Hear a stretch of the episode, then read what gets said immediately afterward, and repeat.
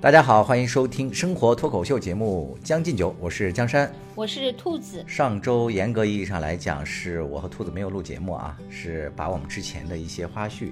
剪吧了剪吧就堆上去了。主要原因呢，是因为我和兔子在这段时间里头都分别的有点丧。对，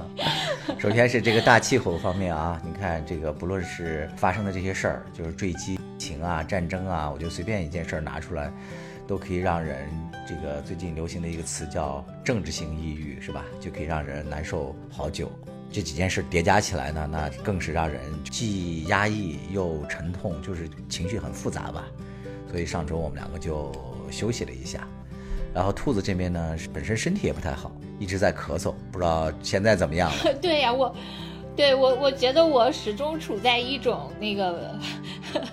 呃，准新冠状态，准新冠状态，这是你新发明的。现在只有这个无症状这么一个说法，你还发明了一个叫准新冠新词儿。呃，应应应该是叫应该念新冠，新冠。我我始终这个总念错，应该念对，是吗？医生哦，嗯哦是吗？我始终反正不不管怎么样吧，我处于一个那个亚健康，就广院学生的健康状态，专业水准。啊，对，其实其实我觉得呢，就是嗯。呃，刚才江山说了一些大环境的，其实我觉得可能呃引发每个人抑郁的还是一些小环境上面的问题吧，就是每个人呃自己在生活和工作中的一些际遇，其实是对他来说最直接的影响，这个构成了他呃精神状态的直接原因。如果外部的话，那些就是作为一个呃背景音乐渲染一下哈，可能会让高兴的人就没那么高兴，或者让抑郁的人更抑郁。呃，结果就是在我们俩停摆的这个过程中呢，江山就呃说，我说那我们终究还得要重拾就业，还要录啊。然后江山就发了我一个他觉得值得说的话题，就是三个北大女生毕业十年的那个视频。然后他发的我呢是第二季，我。正好是处于一个呃准新冠亚健康 心情抑郁期，结果这个第二季一打开，就是这三个人开始说，呃，我们三个的那个存款数，就每个这三个人分别都说是七位数，对，毕业十年是七位数的存款，然后当时就是无知如我，还数了半天，从个十百千万开始数，数到我才知道哦，七位数是指百万。是，然后就开始听他们，呃，就是说自己，呃呃，就是人生怎么自由选择呀，呃，遵从自己的内心啊，就是抑郁如我，我就都不想看了。然后我就，我就跟呃江山说，我说，哎呀，这这太烦了，我这个我就是凡尔赛了，我说我就我就不看了。我们俩因为在以前在节目中曾经说过嘛，说我们两个都是属于这个呃。失败者，我说我们这个失败者就不听这些 成功者说了。我说要是说的话，我们就说说我们失败的经验。有那个网友也给我们留言说，我们俩总说自己很失败，是不是经历了什么人生巨大的打击、挫折？对，身败名裂了。我说，其对，江山就说身败名裂了。其实呢，呃，就是在我看来，我觉得就是这三个人，他们因为他们才毕业十年嘛，可能我们比他们毕业的时间更久。对，就是人生呃展开来以后，你受了什么教育，从哪个学校毕业，这些所起的作用，呃，就是会越来越淡。对。在人生中其实没什么用。我觉得以前好像我们我们俩也说过多次，我自己对我自己所受的那些大学教育，呃，我没有什么特别的感情。哎，你先稍给我留留个一两分钟，我先跟一些没有看过这个视频的网友先简单叙述一下。好好好啊，其实这个视频是这样的，就是刚才我和兔子都说了嘛，我们两个都分别的有些抑郁，有些丧。然后呢，我就在微博上刷，然后我就刻意的回避了那几个刚才提到的那些那个方面的一些报道，然后就看了一些，我想，哎，能不能点燃起我这个热情啊，生活和这个工作的热情的一些视频。然后正好微博上有一个热搜，就是说有三个女孩儿，呃，是北大同宿舍，然后毕业十年，她们发生了一些什么变化。然后正好这个视频的制作者呢叫蔡全西西。我在那个抖音上呢，已经关注她大概有有一段时间了吧。这个女孩她就是我觉得她有一个理性的思考的习惯，还有一个就是喜欢终身学习的这么一个态度，这都是我个人也非常那个赞成的嘛。所以我就还点开了看，他们这个视频还挺长的，应该到目前为止已经更新了两集了。第一集刚更新完的时候，大概二十多分钟吧，就那个上了微博的热搜。昨天嘛，就出了第二集，我就把这个第二集顺便就。推给了这个兔子，然后他们基本上的这个第一集的几个问题呢，呃，我发给兔子之后，兔子也做了一些简单的一些整理吧，基本上是这么，呃，几大类。首先，刚才兔子也说了，就是他们毕业，呃，十年，然后这个银行卡里存款是多少，然后他们两，他们这三个人嘛，三个女孩都是七位数，就是百万，然后呢，各自的行业，然后有做这个互联网营销，还有做这个律师的。呃，还有一个是在这个跨国的一个那个公国际公司里吧，就外企里工作的。然后这三个人有两个是已婚，呃，已育，还有一个是已婚未育的。呃，然后其他的后面的这些问题就是比较抽象的了，就是也是我们想给大家展开说的，就是他们所受的这个教育，以及在未来的这个职业规划里面都走了哪些呃经验，可以跟大家分享的。这个全西西呢，他的做这个视频的动机呢，他也说就是想新的一批这个学生也快毕业了嘛，想给这些即将走向社会的同学们提供一些正面的教材。那我和兔子今天想聊这个话题的意义呢，可能是从另外一个角度，就刚才兔子说的，我们两个是两个 loser，两个失败者，我们可能是跟大家分享一下，不要这样选择。就是避坑吧。啊，对，其实避坑我们原来也也谈过嘛，就是我们的那个都是坑，都是坑，就把自己一个男坑一个女坑，然后这样大家男生不要选，因为我们已经把坑都填上了，避免走兔子走过的路啊。兔子，我其实也想问一下，我觉得这三个女生的这个问题哈，其实和你也可以同样那个 copy 过来问你的，因为这都是你的几个小师妹嘛。嗯。就比如说他们也就聊到过，说这个北大对你的影响是什么？其实我不就刚才我要说的这个，就是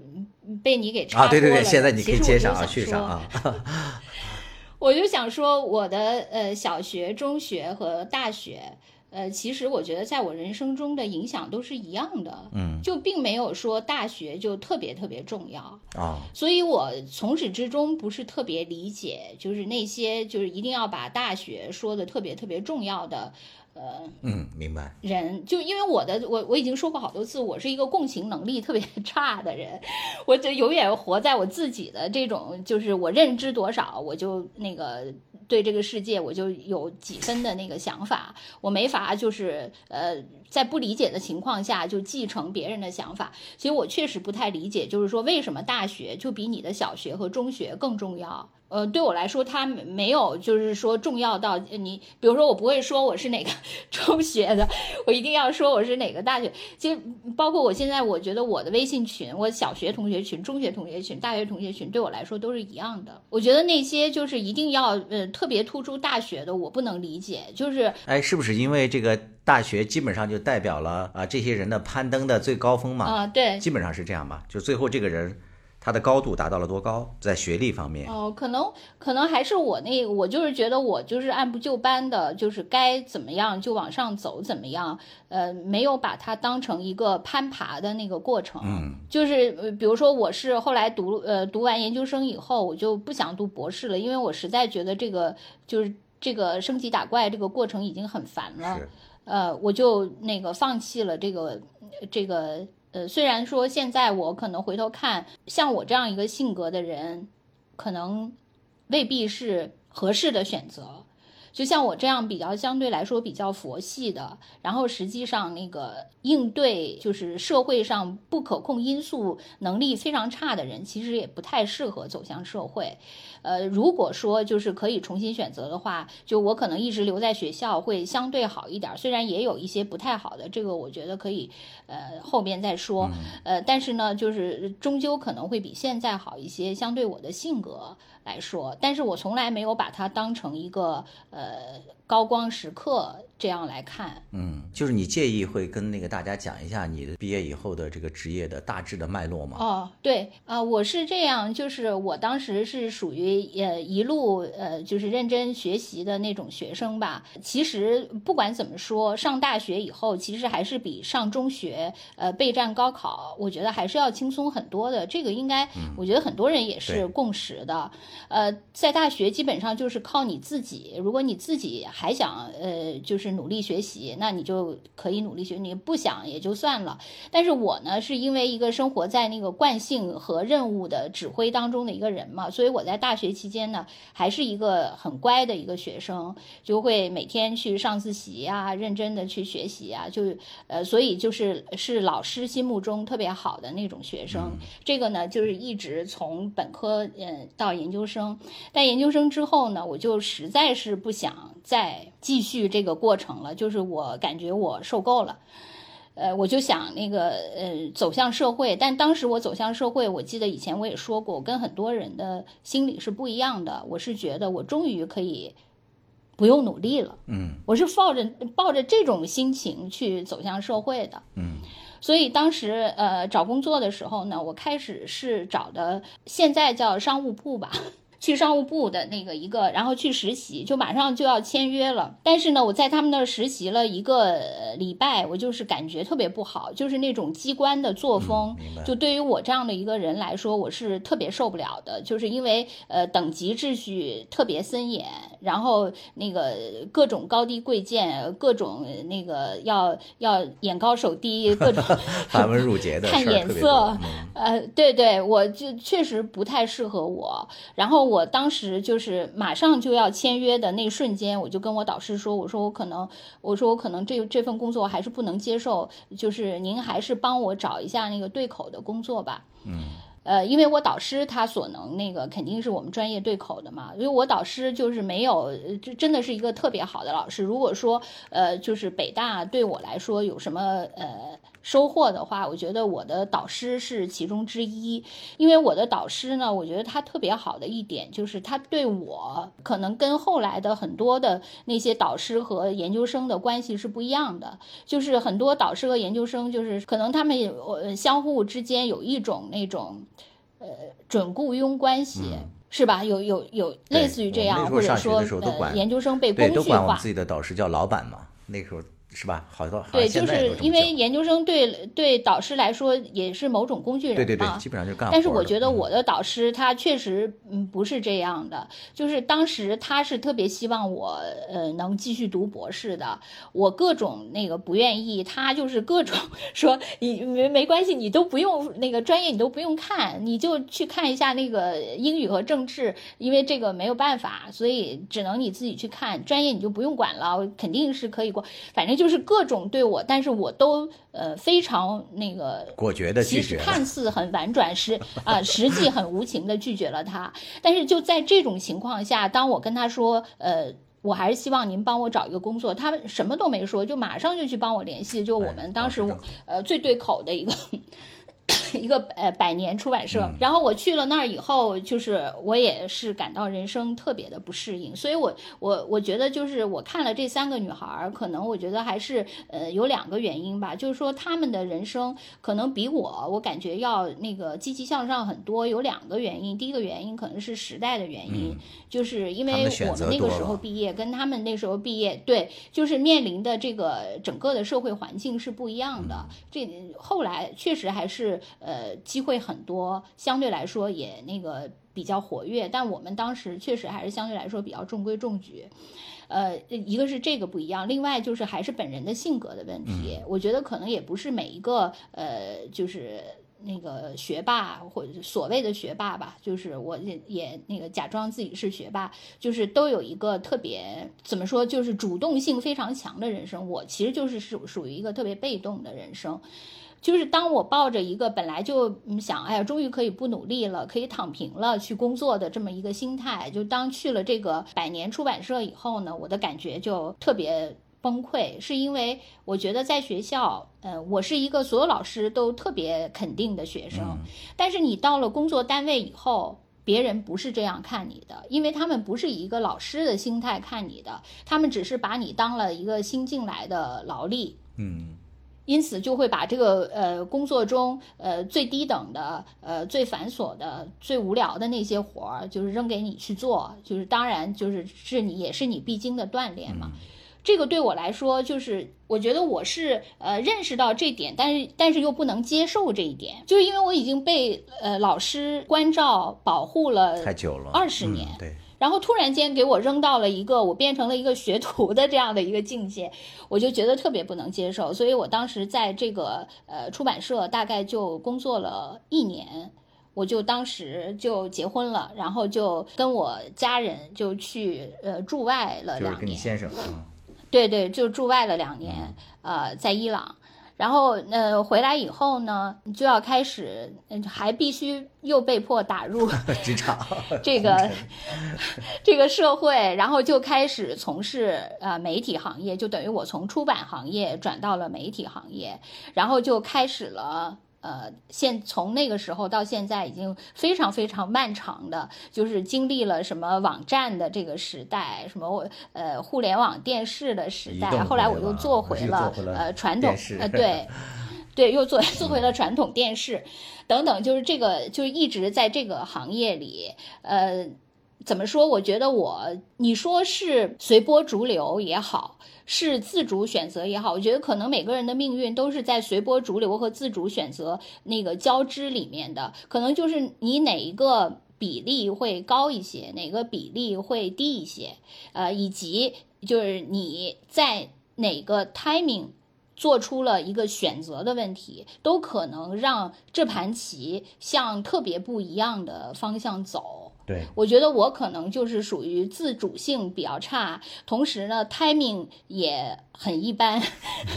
因此现在就是呃，然后又又被迫那个沦落到在香港现在这样一个特别特殊的情境下，我就觉得简直是更加的那个，就是可以说呃很失败。嗯因为我我最近就觉得太抑郁了，呃，就是被关在酒店里，呃，然后在一个完全不知道明天会怎么样，呃，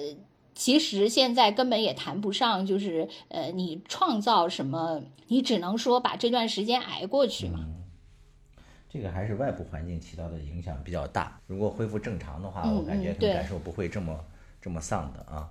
哎，兔子，那我就想问你，就是说，嗯面对即将毕业的这些新人、小弟弟、小妹妹们，你想给他们的忠告是什么呢？就是说，在关于职业选择，甚至是自己的人生规划这方面，咱们作为过来人，你想给他们提的是什么？哎，其实，嗯，我就是因为我作为一个失败者，我只能说那个我的失败的经验，就避免失败的咱不说了嘛，一些避坑。至于怎么样成功，对对，这样怎么样成功，可能我 确实也没这个能力。我觉得那个，嗯，怎么说呢，就是还是跟呃自己的积极主动性特别有关吧。就是呃，不要像我属于开始就躺平，哎，对，我觉得这个特别重要。觉得我觉得像我这样的心态，就是走向社会的就很少，可能确实也是不应该的。就是我觉得可能有一些呃好学生跟我有类似体验的，也许也也是有的。就是因为这些孩子他在读书的过程中太乖了，太听话了，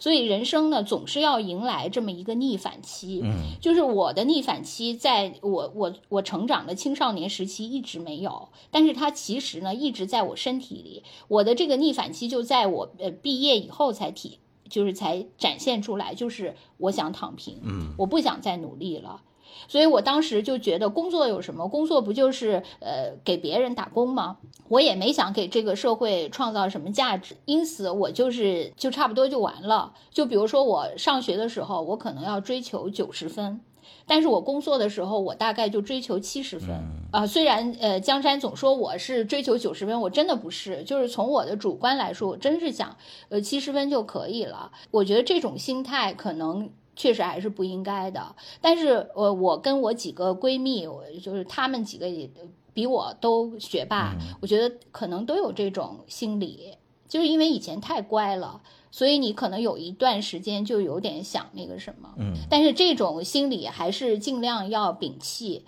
呃，这个可能要从学生时代就改起，就是说你不能像就是像我这样的学习态度，就是一个完全应试型的和接任务那个升级打怪型的，我觉得这种心态是不行的，就是还是要调动一些自己对这个社会真正的兴趣。嗯，对那个知识的兴趣，对生活的兴趣，呃，对各方面的兴趣，我觉得要调动起来才是挺重要的。就好像把你的所有的那个感知这个世界的触角都伸开，这样才好。如果不是的话，就是变成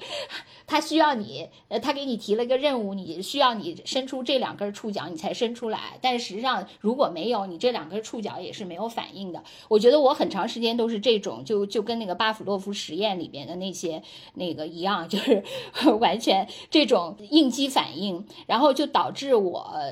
毕业以后很长时间。我的那个触角都没有打开，我都不知道我对这个世界有什么可感兴趣的地方，我没什么兴趣。对，可能我这个触角就是只就是大概沉睡了三五年之后，我才渐渐的对哦，这个世界有这么多事情我还不了解，我以前学的好像没什么用，或者说，我以前学的东西，我可能当时只是把它呃当成一个考试的素材或者写论文的素材给记下来了。但是实际上，我并没有想把它作为一个方法论去应用到很多事情上。可能我也许就是回顾我以前学过的东西，再想一遍，可能才会有一些用。对。然后，对我觉得我有我，我觉得我有这个问题。我觉得大家可能还是相对来说能更主动积极的一些，就是上学的时候就主动积极一些，面向社会的时候。呃，也主动积极一些。另外，我我还是原来的那个观点，我觉得你个人的努力，呃，就是还是形势比人强嘛。就是说，你遭遇的那个时代的大事，实际上真的比你个人的呃主观的东西更能决定走向。就呃，我前两天看那个马化腾，好像他最近有一个呃，在腾讯的讲话，他就说，他说腾讯。呃，是一家普通的企业，并没有什么，就他的意思不是原话，就是说腾讯就是一家普通的企业，呃，它没有什么，它不是一个不可替代的那种基础设施一样的企业，它是可以被替代的，是这个时代的发展给了腾讯这个机会，让腾讯成了今天的腾讯。嗯，我觉得可能有人说啊，他是不是呃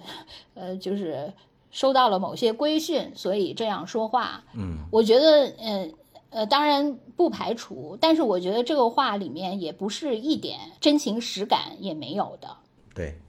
因为如果不是赶赶上了这个时代，其实你个人的力量是不可能。逆天行事的，对，所以就是说，你最好还是能 顺应这个，就是赶上这个时代的某一个机遇，然后顺着他那个劲儿，你才能往前滑行。然后另外，我就觉得呢，呃，这这个就可以下一趴再说。就是说我跟江山，我们没有感觉到我们的学历好像在自己的那个工作中给自己带来了。多么大的优势？嗯，就是我刚才问你的那个问题，我我为什么说你说人生这个还是要再主动一些，就是很重要嘛。如果要让我提 建议的话，我的也是从反面那个角度想说，其实我现在回想我自己这个前半生取得一点进步的时候，基本上都是自己心里头就是清楚，就是欲望很强烈，就是很想要这件事情的时候，才会有可能去。付出很多的一些努力，但是更多的是我自己站在这个结果上啊，那个感叹说：“哎，如果我当初再主动一点，会多好。”就是咱们从那个咱们共同的那个呃事业单位那家那个国家级的媒体分别那个出走之后，呃，就是你去了香港，然后我就那个辞职创业，然后后来做了两个那个公司之后，然后又出来准备。呃，当时也找到自己的兴趣点了，想做一个就是短视频，呃，但当时呢遇到了一点挫折，然后当时自己的身体也不太好嘛，休息的也不好，然后就很快的就把那个事儿给终止了。呃，在上个月吧，我就又开始复盘那段时间，就回想，然后也那个不约而同的，就是跟两个那个旧友也就联系上了。其中有一个那个当时的一个朋友，也是我们出去拍那个短视频的时候认识的嘛。他当时要拍的那个东西和我们是一模一样的。我们当时是想做那就是旅游加美食的这个分享，就短视频嘛。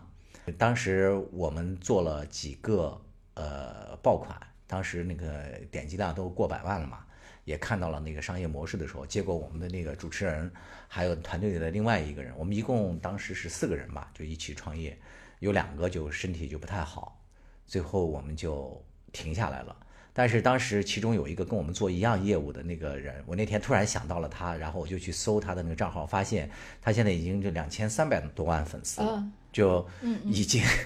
现在算是那个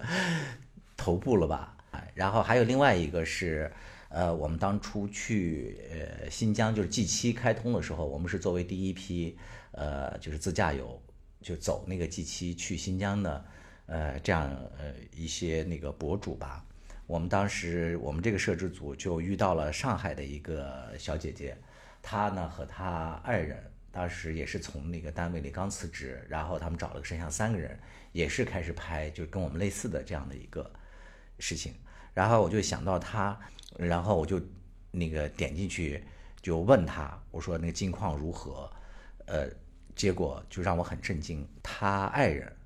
就给我回复说，这个小姐姐其实就是我们那一次去完新疆之后的半年，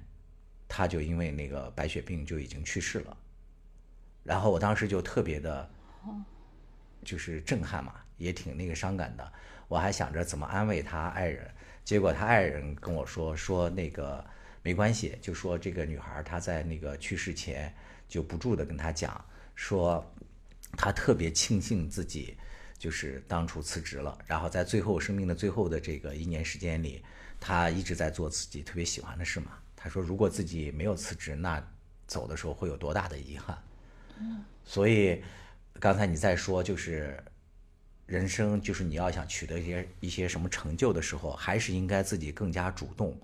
我觉得确实是，就是不论是你想取得什么事业上的成功，甚至还是包括你这个人生到这个世界上来走一遭嘛。就那个著名的那个诗说的，你要去看看太阳，孩子说的吧。呃，李银河也也讲过嘛，他说你的这个人的人生其实是没有意义的，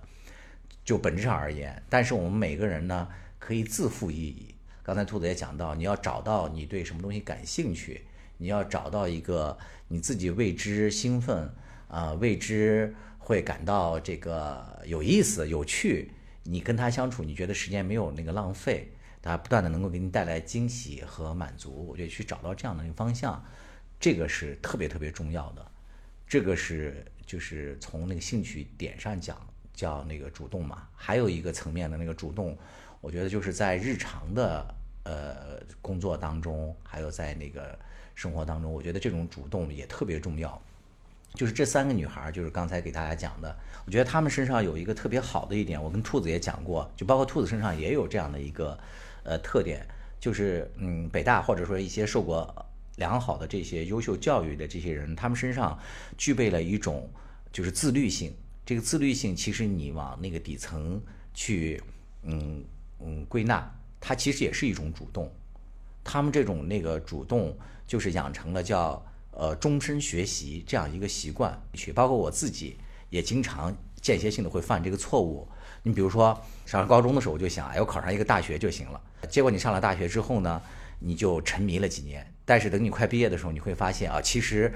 竞争还是很激烈的，你学的那点东西根本都不够，然后你再必须拿起这个课本来重新奋斗。然后你考研，你考上了研之后，你觉得，哎呀，我现在这个学校终于是我们这个行业里最好的这个院校了，那我是不是这辈子就可以衣食无忧了？然后等你走上社会之后，你又会发现，你在大学里学的那点东西，真的说难听了，就屁都不是。你对这个社会的认知，对这个世界的认识，你对这个呃现场的驾驭，对问题的剖析，对人和人之间的这种共情能力啊，还有进入他内心的这种。呃，探索啊，交流啊，你如果不具备一定的水平，你都没有办办法跟他对话，你还得继续的去学习，呃，甚至再往大了说，呃你在工作当中所处理的这些问题和你人生当中要做的这些功课，它都需要你一直去理性思考。所任何问题你都要去好好学习。也有一些朋友问我说：“哎，你们几年前到底发生了什么事儿？感觉你们好像承受了特别大的打击一样。”我是那几年前确实得过那个重度的抑郁症嘛，就一度就就很险吧，就会那个就会离开这个世界，确实是就是不是那个言过其词的。我当时其实有一个很大的一个诱因，就是当时呃我父亲的去世，他在走了之后。我的就是面对这个世界，对生命的一些很大的一些很终极的一些思考，都没有做好准备，就是猝不及防。嗯，其实我现在在回想，就是关于这些东西，依然需要你去学习，就是学习去认知生命，认知这个生离死别，甚至是如何告别这些事情，你都要得去面对。这一点我是觉得特别重要的，就是人生，你一定要特别特别的主动，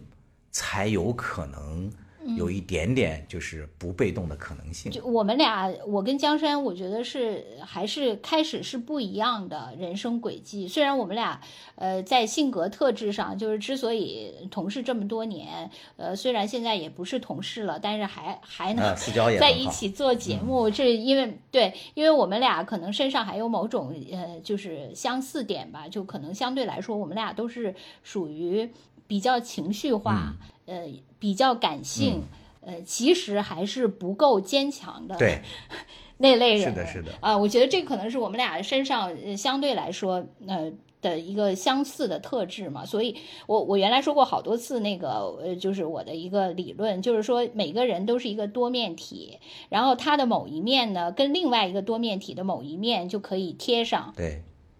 然后它的 A 面跟那个人的 A 面贴上，它的 B 面跟另外一个多面体的 B 面贴上，就是这样。所以可能人就是跟某个人在这方面可以共情，然后跟另一个人在另一方面可以共情。我跟江山呢，我们俩就是在情绪化、软弱，然后都是相对来说那个比较软的这种人，嗯，这个面上。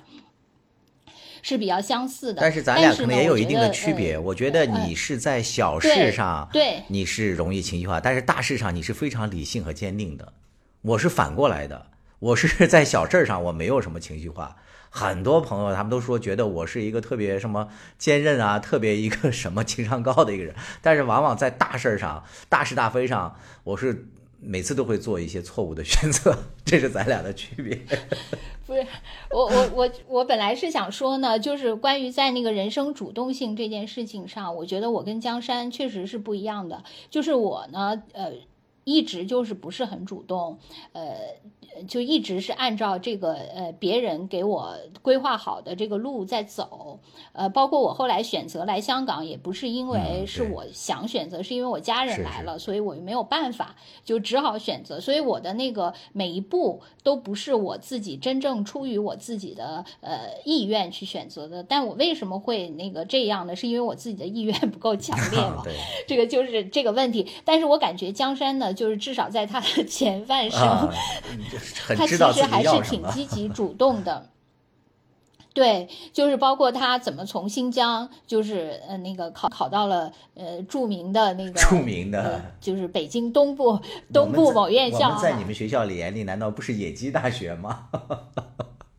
当然不是了，肯定是。然后我就一会儿 就一会儿再说这个。然后呢，之后那个我感觉他是属于就一直很努力。首先，呃，他当时就是边工作边考研究生就很不容易。然后考到了这个学校以后，也没有呃，就是像大多数人一样，好不容易考到一个好学校就躺平嘛。他其实还是特别积极努力的，在那个呃研究生期间就就到处去那个实习呀、打工啊、写东西啊。对，因此呢，他在年纪轻轻的时候就已经是一个成功的人士。他好像做的第一份工作就已经是领导了，所以你就想，就是你说的那点，就是形势比人强。就是因为我们当时那个同学，他们基本上都在电视台主持节目啊，做那个什么制作人呐。现在当然他们也也是很多很有名的一些这个电视节目的制作人啊什么的。但是我当时呢，就是因为。互联网刚出现的时候，我就莫名其妙的就被它吸引到了。我觉得哇，这互联网真是太神奇了！它就像人给它就是接上了神奇的能力，就像人变异了一样嘛，就像变成蜘蛛侠了一样，我就莫名的对这个感到兴趣，所以我就抛弃了有的那个本行，就跑到这个新媒体来了。就是你说的那个形势比人强，结果正好赶上了那个新媒体算是那个快速崛起的年代嘛，呃，我也就莫名其妙的就成了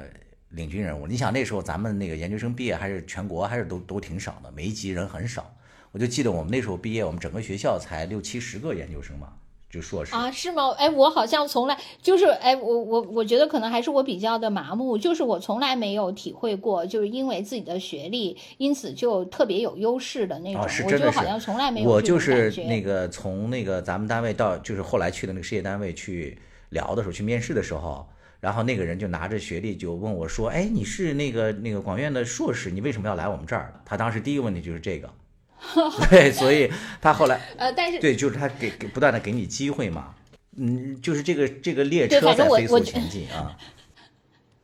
我就想说，那个江山就是属于开始，其实属于那个起点很高的，就毕业以后，研究生毕业以后，第一份工作就是领导。你就想想，这个即使像现在的，呃，就是再好的那个，就所谓的什么三个北大女生，她也没有这样的。江山就是属于开始就是领导，一直是领导。我刚认识他的时候，他就是我的领导。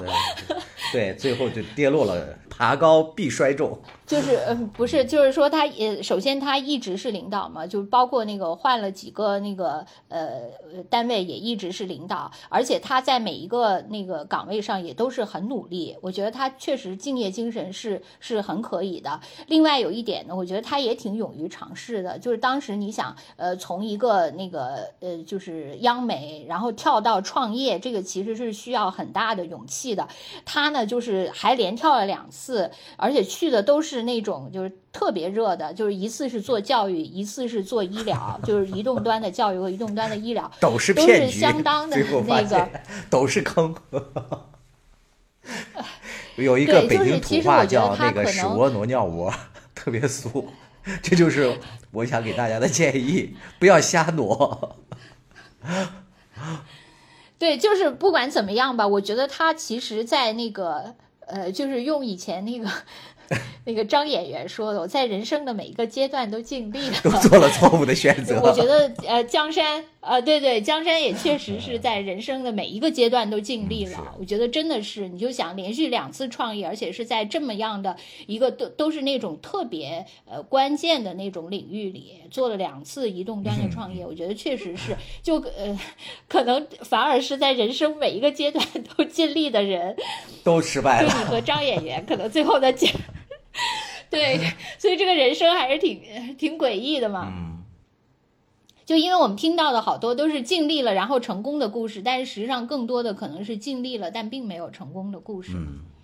但还是得努力吧，因为你不努力，百分百是不会成功。这点我觉得大家还是要认清，对对对，是吧？啊，哎，咱们来进入那个下一趴，就是你觉得那个北大啊，像这些优秀的学历，对你未来的影响大不大？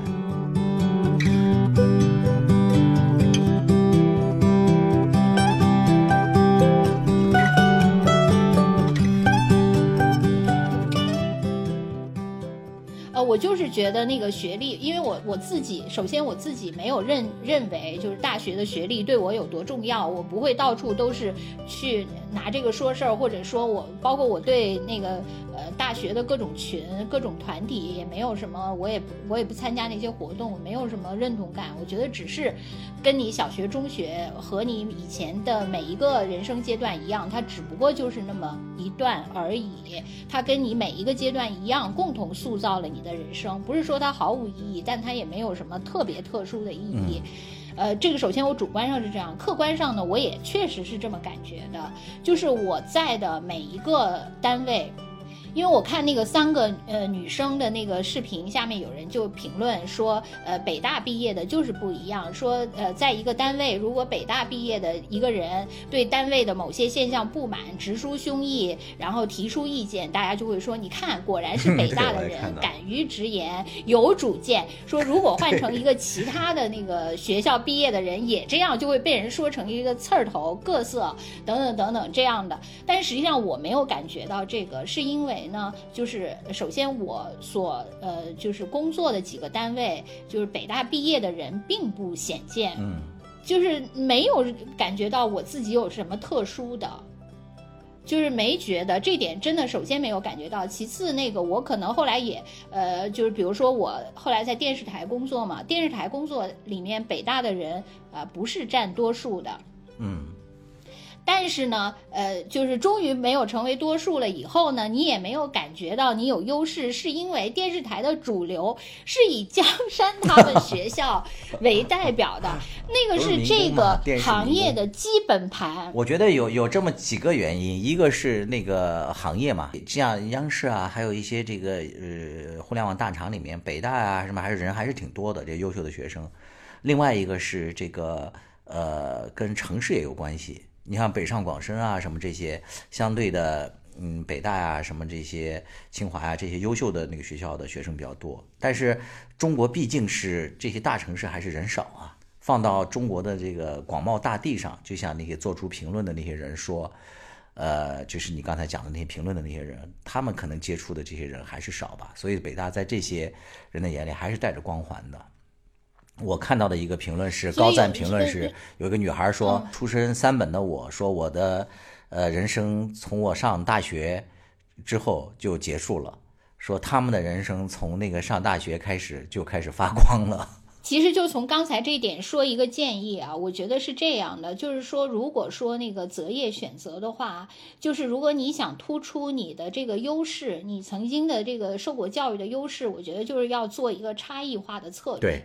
这个差异化策略呢，首先就是在地域的选择上，就是你要是在北上广深，你肯定就是投入内卷嘛。但是如果你愿意，你作为一个九八五的毕业生，你愿意去二线城市。呃，那你肯定在那边就是超级闪光和受重视的，对吧？还有一个差异化的选择呢，对，呃，还有一个差异化的选择呢，就是不是基于地域的，是基于行业或者是专业的。就比如说，呃，你是一个文科生，但是呢，你去一个理工科为主的单位去工作。或者你是一个理工科，你到一个文科为主的单位去工作，就那样的话呢，你的那个呃价值呢，可能也会被凸显出来，有一些差异化的竞争优势。对对对，我觉得这个如果说非得有一个建议，这个可能算是一个建议吧，就是从地域和领域的角度搞一些差异化的竞争。嗯。就是我和兔子虽然比较失败，但是如果给我们机会，让我们再重新来选择的话，我们觉得可能要修正一些自己不足的一些地方。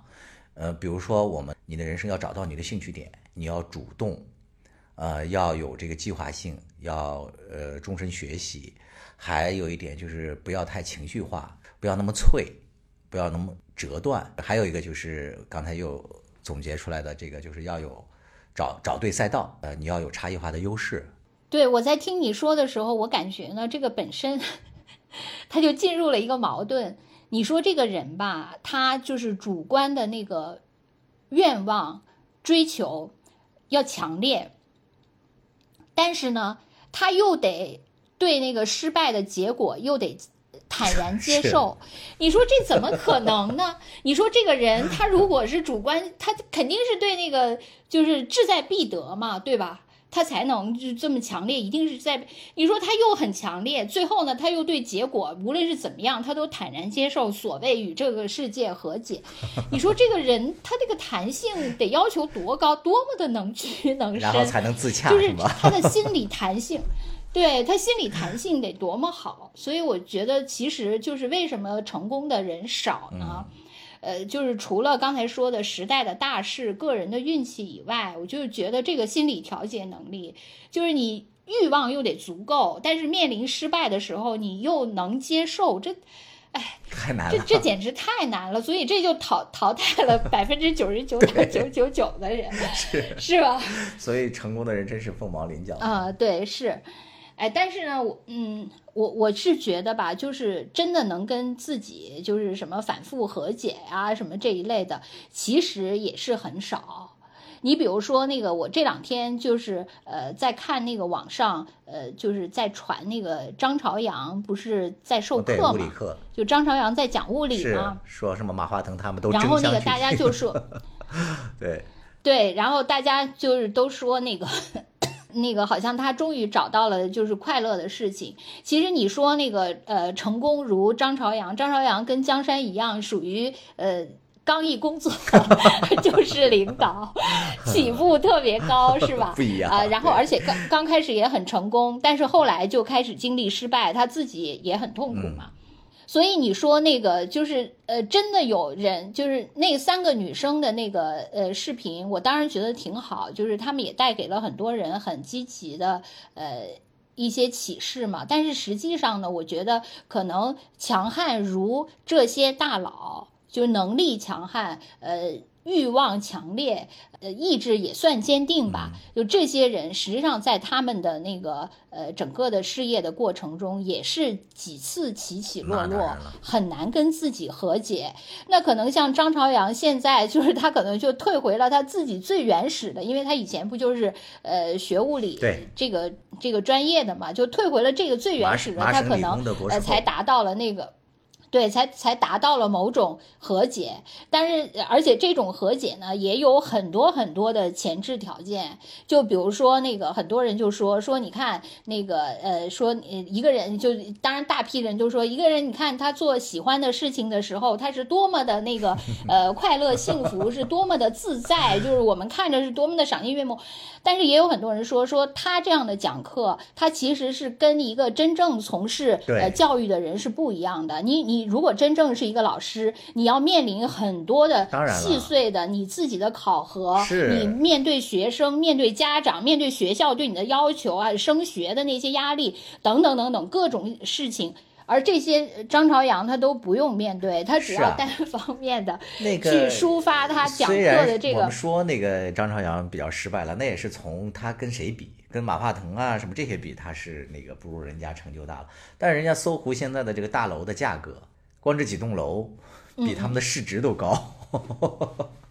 人家是一栋楼一栋楼的。我不是经常有时候那个上班会路过他的那个畅游大厦吗？这个物理课只是人家的 调节，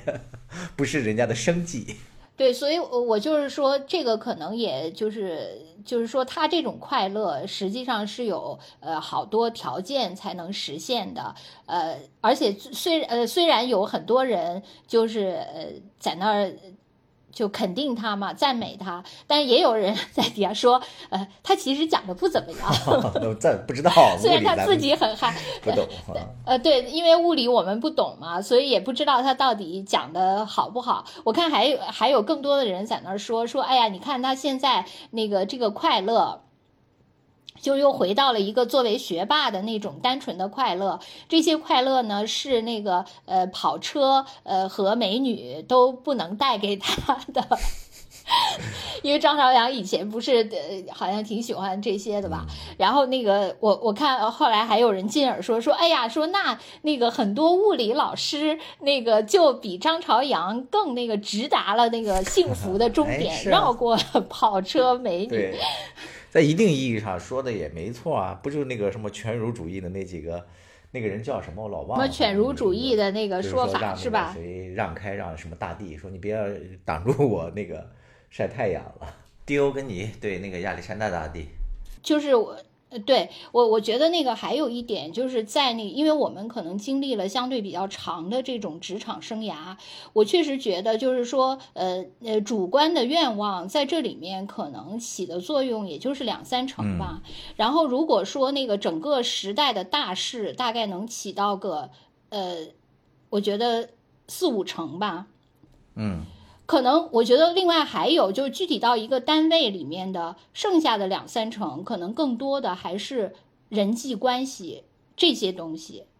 可能人际关系这些东西比你本身的能力、比你的资历可能更重要。这个很遗憾是在大学里是学不到的，是吧？不会有那个学科来教。对，因为我们就是工作以后，我觉得呃。你经历了不同的单位以后，你会发现，其实每一个人他到底是学的什么，呃，他是哪个学校毕业的，这些东西其实就是历史静止在那儿了嘛。他可能对他后面的那，我觉得他可能更有意义的是，在你去应聘的时候，就是对于 HR 的那个意义可能有点用，但实际上一旦投入到具体的工作当中，这个就没太有用了。可能更有用的还是一个是你自己主观上你的学习能力，你的那个进取心有多强。哎，你你说的这点特别重要，我给你补一个例子啊。就是我刚才在说主动性的时候，本来想说第三个层面，结果忘了，一激动，就是他这个主动还体现在就是你说的这个在日常的这个人际交往和一些日常琐事当中的那种主动也很重要。就我有一个挺好的一个呃同事，就是你刚才说我刚毕业之后就当领导，那时候就是一个小编辑部的一个主任嘛，然后手下有一个剪片子的一个小姑娘，那个小姑娘呢，她当时是一个呃大专毕业。然后他想到那个广院去读那个续本，我当时还帮他联系啊，帮他辅导什么的。他后来考上了。这个女孩呢，她就特别热情。她在那个毕业的时候去实习，和一群那个呃实习生，跟呃第六代的一个很很有名的一个导演，就当时在座谈。当时那个现场因为没有人组织嘛，就很混乱。他就那个那个很热情，主动的就就张罗起来了。说哎，大家这么做，这么做，这样做可能很好，让导演怎么怎么样。然后结果那个导演正好走进来，就看到他在张罗，那个导演就对他印象特别好。后来就把他，你想他那时候还没毕业吧，就把他给招到组里去做他的那个助理。然后这女孩就一直跟着他干了很多年。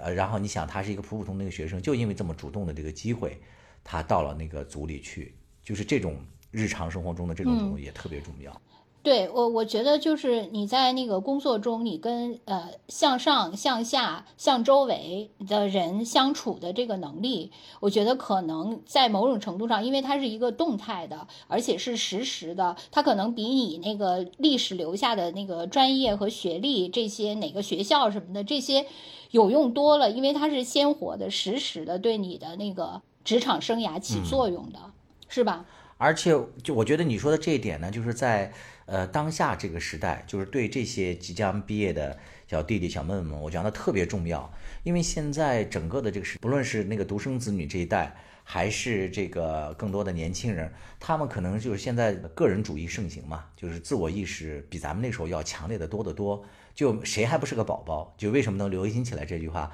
他每个人心里头把自己看的位置都是很高看的。你进入公司。公司是什么？它是人和人的组织，人和人的就是思想上的差异。然后在这种那个情况下，谁会释放他更多的热情、主动、善意，就合作来把一件事情给做好，去额外的付出，甚至在一定程度上不计得失。我觉得这个素质在当下是显得尤为尤为重要的。嗯，但是但但我觉得江山说的太正向了。啊，当然，你是一个相对来说就是呃比较低位阶的人，你呃比较主动、善良、有合作精神，可能还行。就当你到这个公司的中层或以上，可能反而你能助力你再往上升的，并不是一些优良的品质。那是也不 就就 不不仅仅是优良的品质。对，或者说决定性的不是优良的品质，而是你要还是要。千方百计的去突出自己，呃，你这个是不是有点后悔了？就是占占领更对占占领更多的领域，把持更多的资源。哎，我觉得这个确实是真的。就是说，虽然我自己做不到这些，就做事儿是基础，但是这种啊竞争上位也是也是手段吧。啊，对，所以就是像江山说的那些，就是一味的你去帮助别人，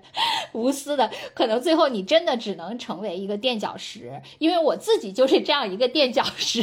垫了垫了这二十年。对我，我想说的是，就是呃。江山跟我说，那个三个北大女生里面有一段，就是说，呃，龟兔赛跑的那个。其实我跟江山是特别，就是如果说最认同的，我觉得是最认同他们说的这一点。对，是。因为呢，呃，就如果你不停的换赛道，嗯，虽然说你一旦成功了，呃，就。它当然就是一个大成功，但是呢，你失败的几率同样很高。如果说你作为一个相对来说比较保险，虽然它要呃苦挨很多时间，但是呢，确实你可以摒弃规避很多风险。那就是你在一个单位的一个呃领域里一直坚持下去，你一般情况下收获都会是不错的。对，当然，因为现在这个就是呃，我觉得这两年还相对好吧，就是前些年就是中国都讲创业嘛，就是这个呃。就大家好像都觉得那个只要改变现状就有很多机会，其实导致很多人都离开了原来的岗位。可能后来我们现在回过头来看，就是我们当年都没有走的那些同事，现反而比呃就是后来就是当时就出去闯荡的人，呃要现状要好很多。因为我觉得基本上就是你呃固守在一个领域里，其实你的风险。就会相对少很多，因此你相对来说就是结果成绩最终的成绩就不会太差。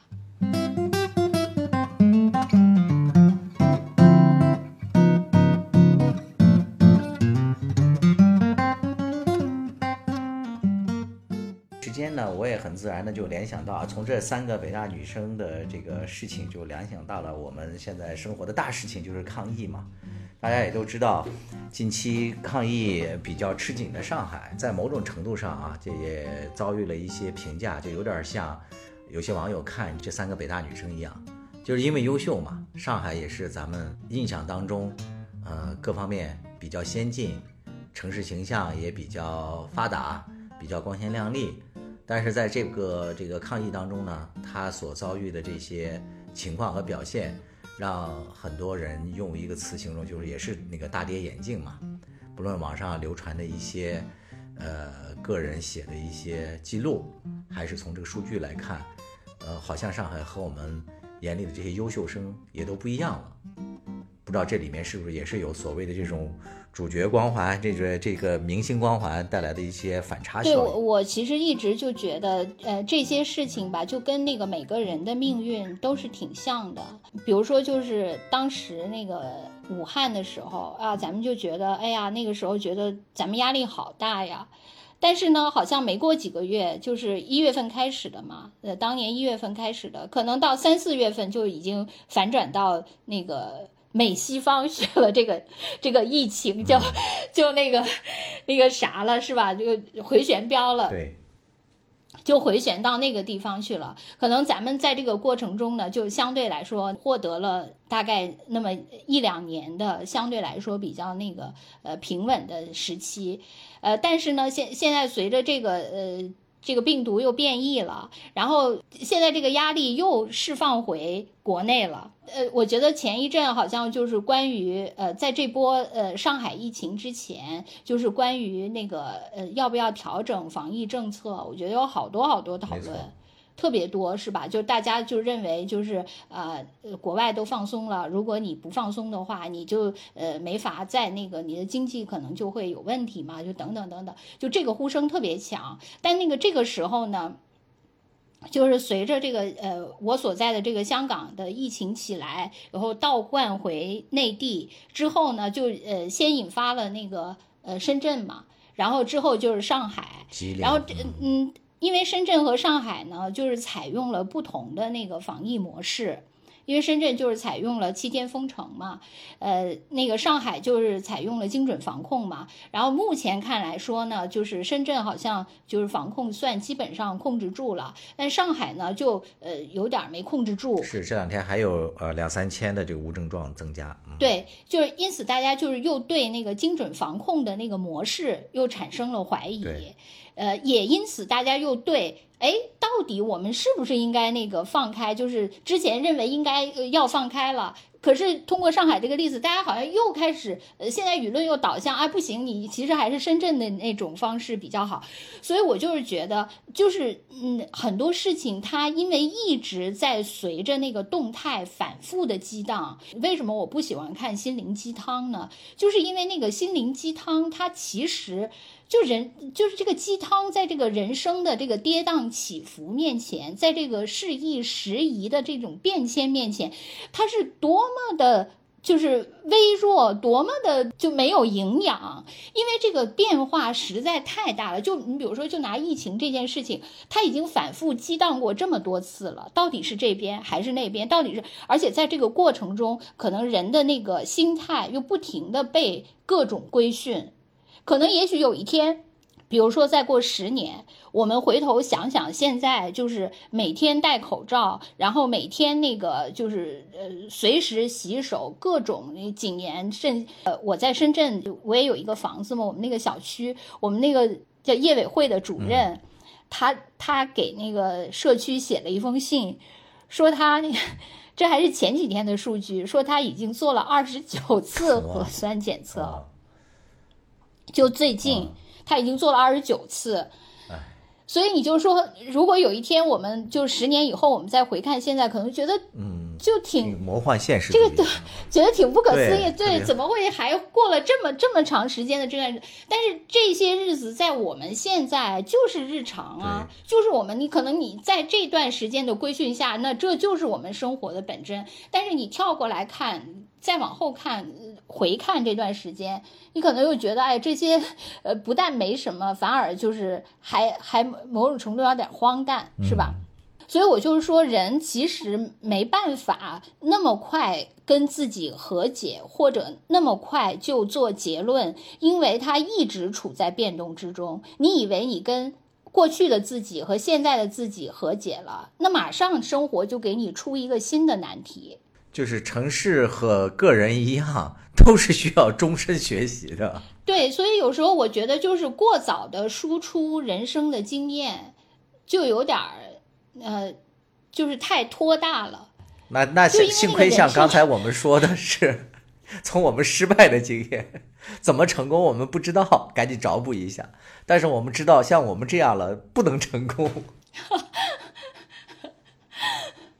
但上海和这个深圳，我也看到有一些争论嘛，就有那个网友在那个呃微博里，在那个上海就是新增了多少多少个呃两千多这个无症状的病例，下面谦卑的留言说：“我真的是不懂就问啊，我不是想挑起争端。”他说：“那个上海说，因为自己是国际化大的都市。”他的那个封城不只是他自己的问题，还是全中国甚至是全世界的事情。他说：“我就只想问一下，难道深圳不是吗？”对，我就是我，我感觉确实是，就是，哎，呃，我每次都感慨，就是为什么就是这个世界总说那个生而平等，就太不平等了，各种不平等。你比如说，呃，就是我们上期那个下脚料那个节目里也说了一些嘛，就关于当时西安，大家是呃，就是把西安做成一个呃负面典型，然后当时就对西安各种狂踩。其实我不就说共情能力如我这么差，我都不知道那个，就比如西安之前那个地铁的事情，我到我我到现在我都不能懂，就是为什么当时要愤怒到那种程度？就可能换一个地方，他可能就。不是事儿，这就是我说的，会不会是这个类似于什么北大清华这些学霸光环？有时候就是你刚才讲的嘛，他在那个单位里抱怨，然后就会被别人说，你看他的这个真知灼见。但同样的话，如果是一个学渣说了，就会从另外一个角度解读，你看他多消极，多破坏，多阴暗。对我，对，所以我就就我也是觉认同这一点，因为我觉得西安可能就是呃，它有一个。就是背景，就是因为很多人就认为，呃，相对来说，呃，就是西北的好多城市，它就是落后，相对不那么先进，然后有一些那个积习，呃，很不好。我觉得这个确实也是存在的。这个，嗯，比如说我以前我也去西安，呃，去玩过，然后也是当时西安的那个旅游部门组织的。然后虽然它是一个旅游部门组织的一个活动，但是那个你即使是在那样的活动里，它也是你会感觉到那个是一个关系社会和一个人情社会。就比如说当时我们是很多人去嘛，因为他组织了很多那个媒体的人去，然后呢就呃他们当地负责接待的那个人，其中有一个人就跟我就跟我们说说。你们几个就跟着我，我可以带着你们去那个怎样怎样那个，不要告诉他们去和那个谁合影。我可以，比如说带你到兵马俑 什么呃什么什么地方，或者是选一个，就是说嗯，在任何情况下，你你就觉得哎，本来一个都是一个已经是一个呃，就是组织的那么一个活动，就在这样的情况下还要分出对对对一些小的那些，因为他觉得我跟你们这几个人比较好啊。呃，我是当地的那个人，我有那个一些资源可以让你们想，哪怕就这一点儿点儿的不同，他也要就，因为他结果去合影的时候发现全团的人都在。都被带去了，就是。就是我也承我我也承认，就是我自己也体验过。我觉得西安可能它相对来说就是这种古都，就包括中国也是这样。它其实是一个人情的关系的社会，确实有这样的一面。但是呢，它也不能因此，因为它有这个问题，就要把它说成全黑。是的，这个就是就是对吧？你就是一个学渣，那你身上也有亮点。你虽然有问题，但是你也不能就全被打死，是吧？就反过来说嘛，你也不能因为你这个学习好。好优秀，你就什么事儿都都都对，是吧？你上海这个这个护士的这个这个事件也多么令人那个啥呀，痛心呢？对，就是说，同样是上海护士的这个事件，它引发的就跟那个西安当时那个产妇的那个事，我觉得还是不是一个量级的。就西安那个产妇当时引发的那个网上的那种，和那个上海这个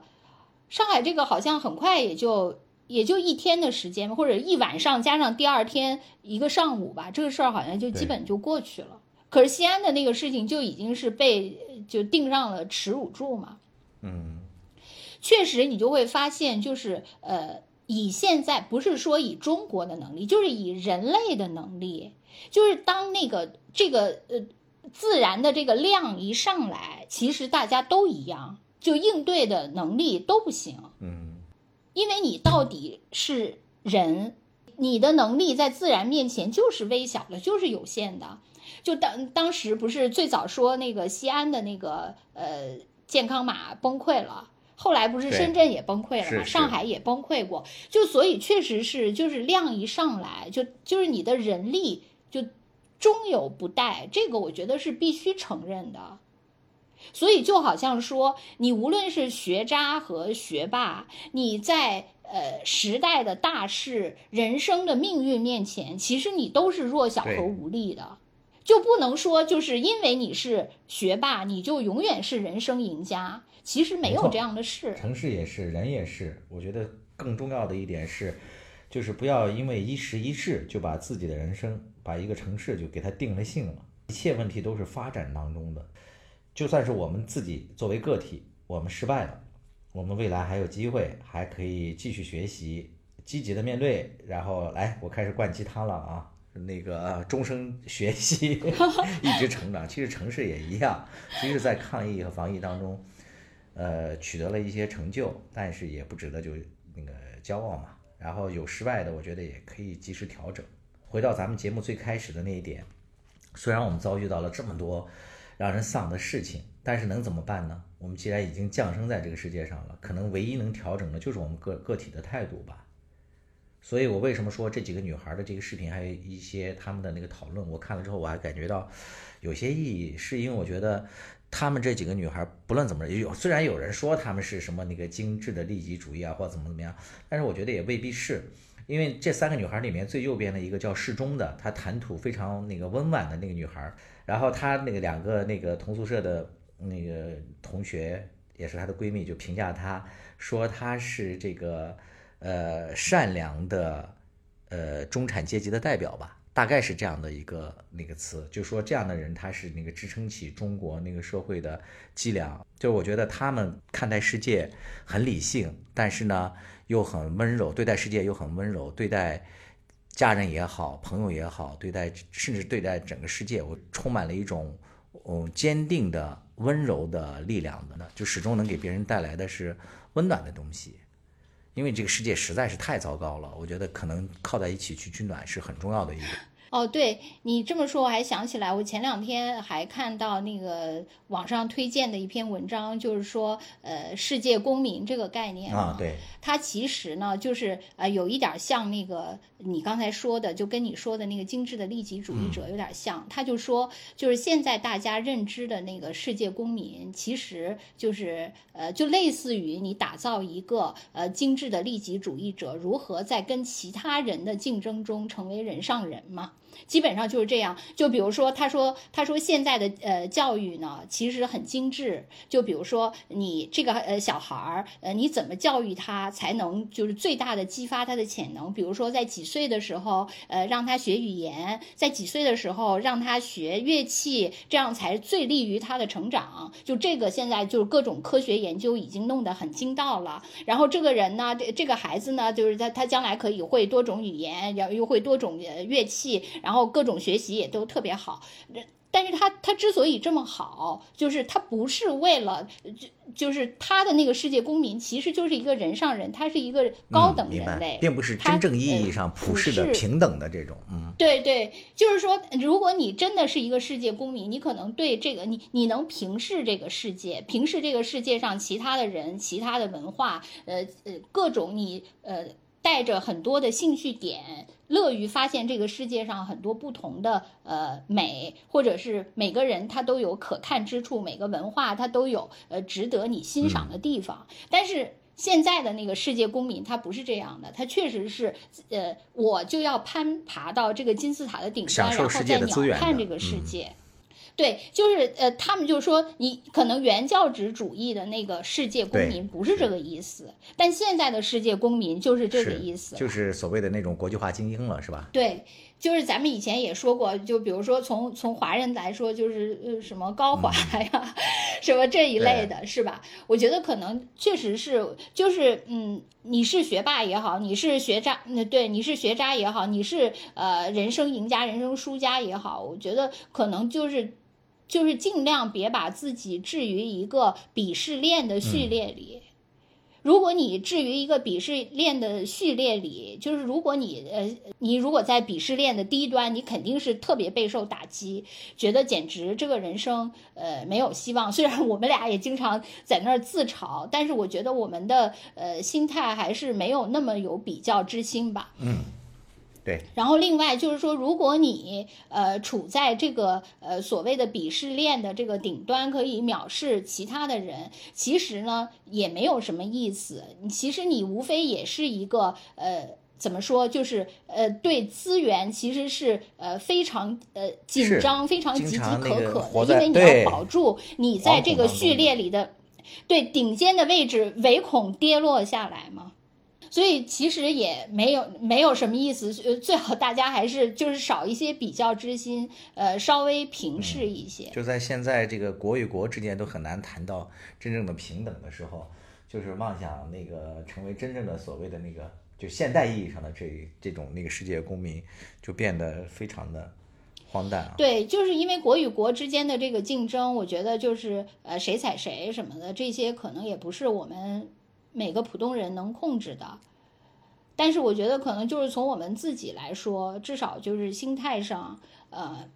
别那个太把自于自己置于一条鄙视链当中，呃，寻找自己在那个里面的某个位置，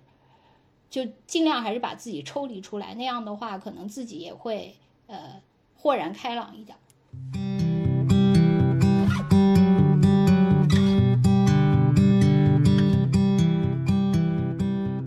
目的最后了，又要给我们自己的这个播客啊打个这个广告。两周前吧，我们做了一期关于这个春天我翻出了一块地的这样的一期播客，这是那个兔子起的那个名字，还有一下就这个冲上了我们的这个收听量的榜首。可见那个大家，那还不是你一锄头 一锄头的锄出来的？可见大家一铁锨一铁锨的掀出来的。因为大家可能对现在的这个呃生活，还有这个网上的这世界都有点厌烦。我觉得有一个网友的那个评价，我觉得特别的中肯。他说，嗯，他也是就长期被做事情没有结果这个事情给困住了，可能只有这个挖土种地，呃，撒点种子。能长出果这件事，这种真正的意义上的结果，可能是我们能那个控制住的。这我觉得还有比江山呃更悲惨的，就是我，就比如说，你说你在呃工作和生活当中不能一分耕耘一分收获，但是你在土地上能有一分耕耘一分收获。但像我这种种花也种不活，嗯，也结不出果，也开不出花的人，那怎么办呢？我连在土地上都没有收获。我到时候给这个拍的花都编上号，这是兔子一号，兔子蓝色阴雨。兔子灵芝妖精，那你看我最后只能寄养在你这儿。别 别说寄养，就是咱的。我我在香港这儿我就买了一盆花嘛，然后我那个按你说的各种浇水，我我也没有特别使劲儿浇，我大概是十几天才浇一次水，然后现在里面已经发霉了，叶子尖都黄了。你说这个就是我的耕耘的收获？是因为回南天吧？我，这个时候就要来人生另外鸡汤了，断舍离，扔掉。对，我最后给我们这个节目打个广告啊，就是那个准备建那个微信群了，因为有网友提醒我们说，你看你们的这个呃订阅数已经这么多了，是不是该建群了？呃，近期会考虑建，啊，加我们这个微信进微信群的朋友们加一三四八八七七六三三六，我们那个小助理那个正在筹建建群的事儿。大家做个预告